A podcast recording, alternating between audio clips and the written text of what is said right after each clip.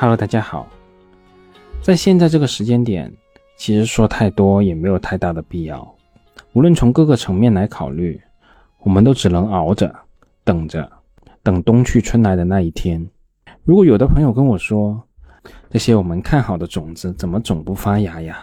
我也只能和这些朋友说，那是时候还没到啊。简单跟大家汇报一下吧。我最近除了把东方电缆纳入观察仓以外，还加入了伟星新材。除此以外，其他方面一切照旧，并没有更多的变化。而趁着这样一个既毫无生机又生机勃勃的时节，我们不妨一起复盘一下九年多以前的那场股灾，看看我们能从中体会到什么样的感悟。这篇文章原文来自于公众号“思想钢印”，原文的标题为。走势的偶然和趋势的必然。复盘二零一六年股灾三点零。原文的作者是思想刚印。原文发表于二零二二年的八月。如果我们以上帝的视角回顾这样一场二零一六年初的股灾三点零，可以帮助我们理解行情的大背景。对发生于二零一六年一月份的股灾三点零，事后其实有很多解释的角度。首先，二零一五年的经济是十几年以来最差的一年，规模以上工业企业净利润自一九九九年以来首次负增长。A 股上市公司净利润在剔除了金融股和两桶油以后下降百分之十四，这个数据有多糟糕呢？如果我们对比二零二零年的数据，A 股全部公司在剔除了金融股和两桶油以后，规模净利润仍然是上升百分之十四点五的。其次。虽然2015年是股灾年，但实际上全 A 股指数全年涨幅达到百分之十七，而且在2014年全年大涨了百分之五十九的基础上，指数维持在高位是与经济状况存在不匹配的。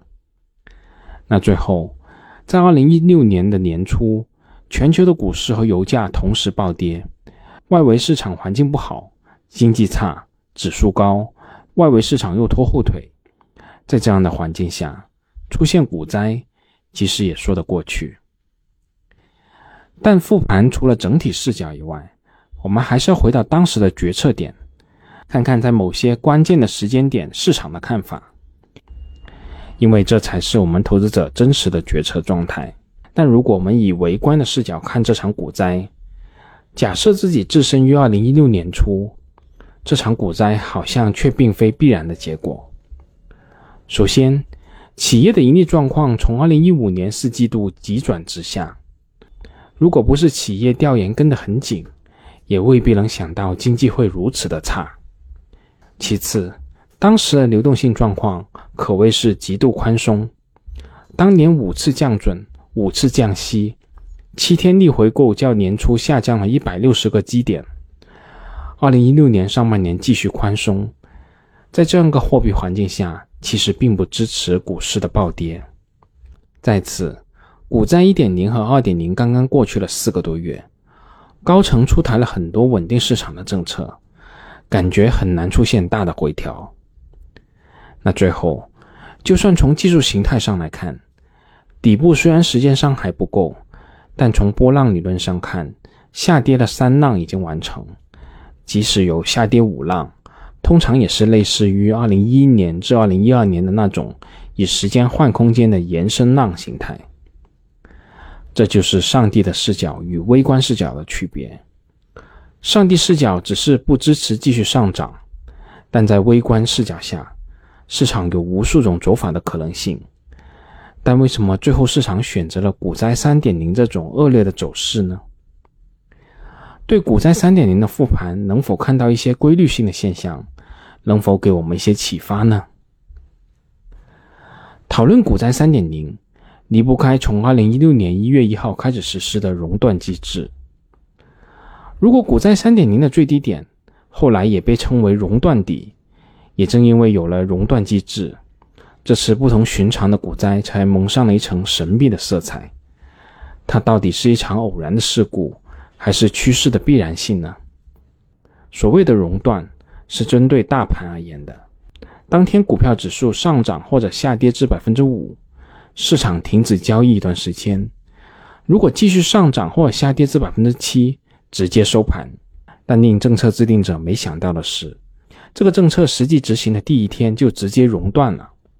我记得在当天上午跌得莫名其妙，看了相关的群以后才想起来熔断。第一反应就是赶紧卖掉一些，以免后面卖不掉了。实际上的结果也是越跌越快，最后从百分之五到百分之七只用了三分钟。熔断是为了让投资者冷静。但实际的效果却是吸引，千股跌停、千股停牌的记忆才过了两个月，投资者出于流动性的担心，反而会更加恐慌性的操作。这个政策的初衷是为了防止出现2015年那种大起大落，所以在政策发布后的几个月，很少有投资者对它可能产生的相反吸引作用有所警惕。这种信任是投资者对政策的惯性理解。认为这些事件影响重大，一般出台都会非常谨慎，以至于忽略了一个不同寻常的现象：这项重大的交易方式改变，竟然没有做任何的试点就直接全面实施了。而事实上，深交所委托的某项研究机构事先对此做出过质疑，他们认为百分之五和百分之七的两档阀值和百分之十这个个股涨跌停幅度过于接近。很可能会引发对流动性的担心，而交易所的回复也很有历史意义。原文的作者直接摘录如下：百分之五和百分之七这两档的阀值是三家交易所在对过去十一年的历史数据进行分析测算基础上提出的。其中，百分之五作为第一档的阀值，可以兼顾设置冷静期和保持正常交易的双重需要。触发百分之七的情况比较少。但属于需要防范的重大异常情况，应当一并考虑，以此阻断暴涨暴跌等极端异常行情的持续。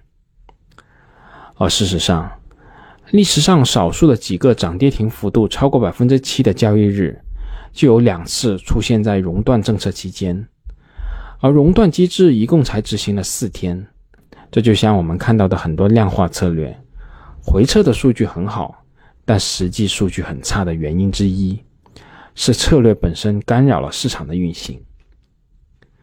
这段话和投资者此前的普遍反应，可以说直接印证了黑天鹅理论中的两个点，而我个人认为这两个点也是非常重要的。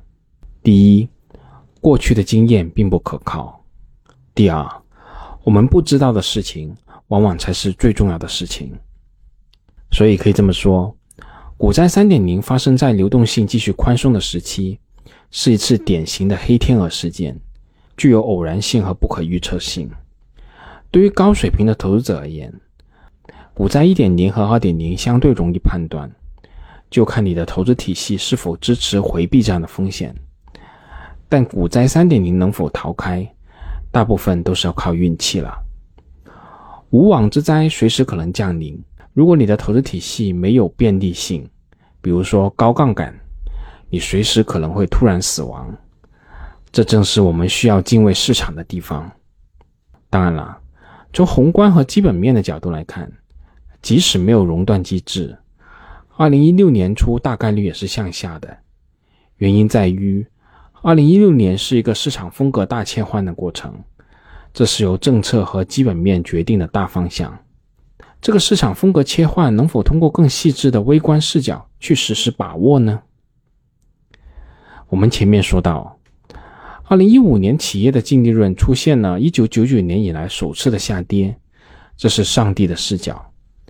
但从微观的视角来看，当时很多投资者恐怕并不赞同这种观点。这种相反的印象也是正确的。虽然二零一五年全部 A 股。剔除金融股以后，利润降幅是百分之十四，但其中中小板和创业板的利润却是增长百分之十九和百分之二十一，这才是二零一四年至二零一五年牛市中中小盘指数涨跌幅度超过大盘股的核心原因。为什么是中小企业的盈利状况要好于主板企业呢？它代表当时实体经济的状况吗？在经济下跌的时候。难道不是中小企业受伤更严重吗？这里面的原因其实有两个。最主要的原因是因为当时的并购重组，特别是非银金融、互联网、影视娱乐、消费电子这些行业并购重组，无论是数量还是金额都达到了一个高峰。而在重组后的第一年，通常都会出现利润大幅增长的情况，拉高了中小板、创业板的整体增速。而另一个原因是从2014年年中到2016年年初。大宗商品价格持续下跌，PPI 从下降百分之一到下降百分之七，在主板上市公司之中，资源类的企业占比比较高，利润受到冲击最大，但这个情况却有利于中游民营制造企业降成本。二零一四年至二零一五年，创业板大牛市不能只看资金面的杠杆流和政策面的改革流。上述这两大因素也创造了中小盘风格的基础，但从上帝的视角来看，他们也埋下了日后风格转变的种子。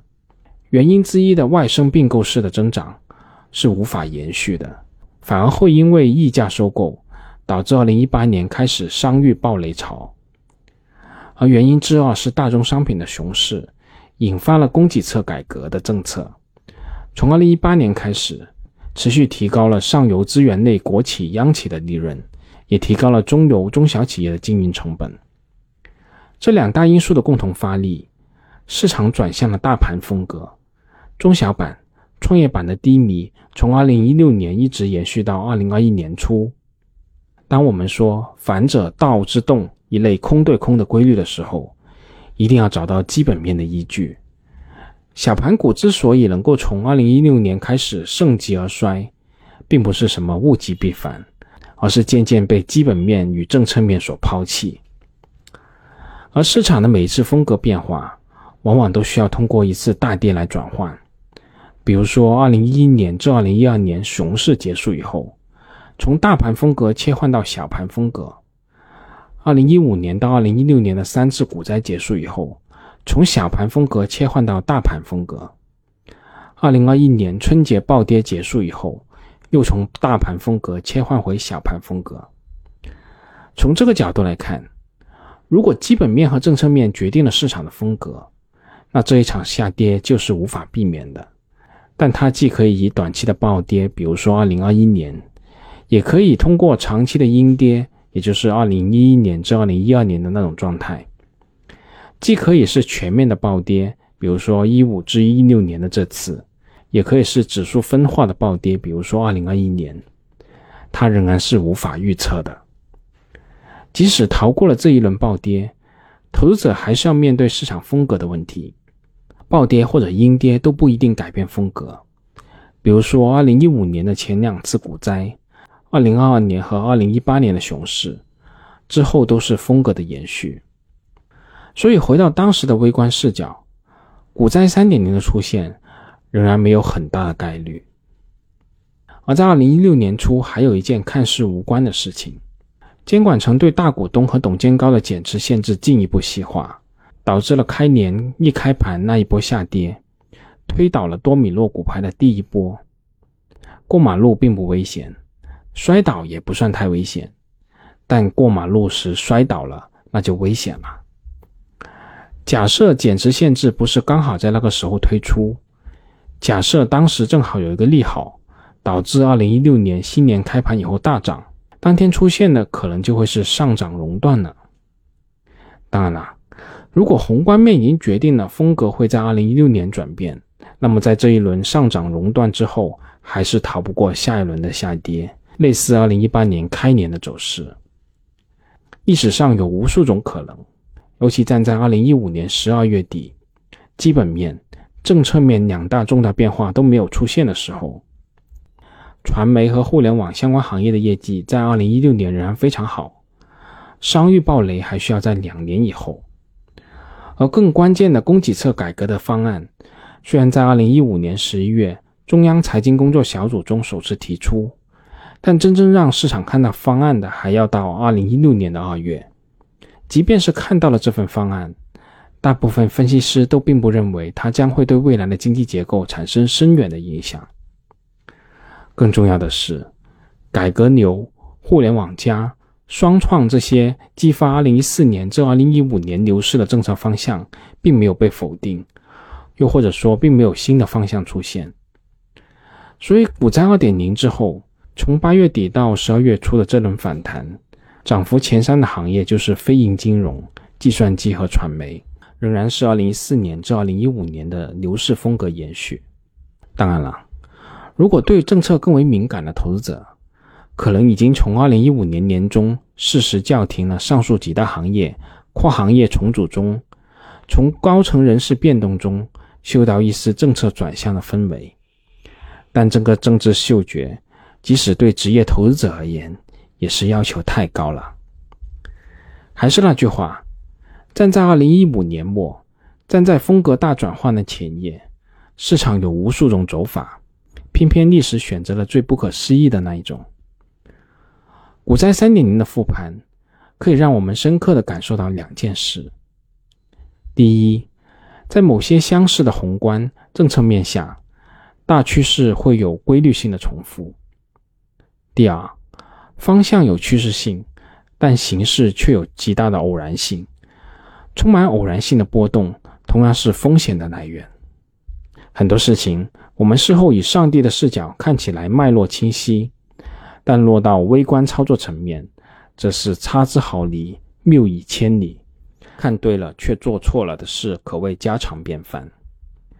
二零一五年，大家都知道股市过热，早晚就要跌。但你在二月、六月还是八月降仓位，对财富的影响是截然相反的。大部分投资者在二零一六年的全年收益，基本上取决于二零一五年十二月三十一号这一天的仓位。而事后的印象其实并不靠谱。二零一五年是股灾，但年度全 A 股指数的涨幅却达到百分之十七，年底百分之九十的股票都是涨的。二零一六年大家印象中还不错，全年大部分的时候都在上涨。实际上，因为年初的股灾三点零跌得太狠了，导致全年下跌了百分之十。但投资者的印象也没有错。二零一五年的成交量全部堆在高位，可以说是赚了指数赔了钱；而在二零一六年跌得太早太快，大部分成交量堆在低位，可谓赔了指数赚了钱。股灾一点零和二点零只是消灭了牛市的利润，直到股灾三点零才直接清理了一批净值跌破清仓线的基金产品。至于那些在连番下跌中心灰意冷的股民和基民，那就是确定性的永久损失了。所以，我们仍然用这个系列的主题来收尾：投资者要尊重规律，但更要敬畏偶然性。好了，这篇文章我就给大家分享到这里，我们下次再见吧。节目仅作为我个人投资的记录，所谈及的投资标的不涉及任何形式的推荐，请独立思考并自担风险。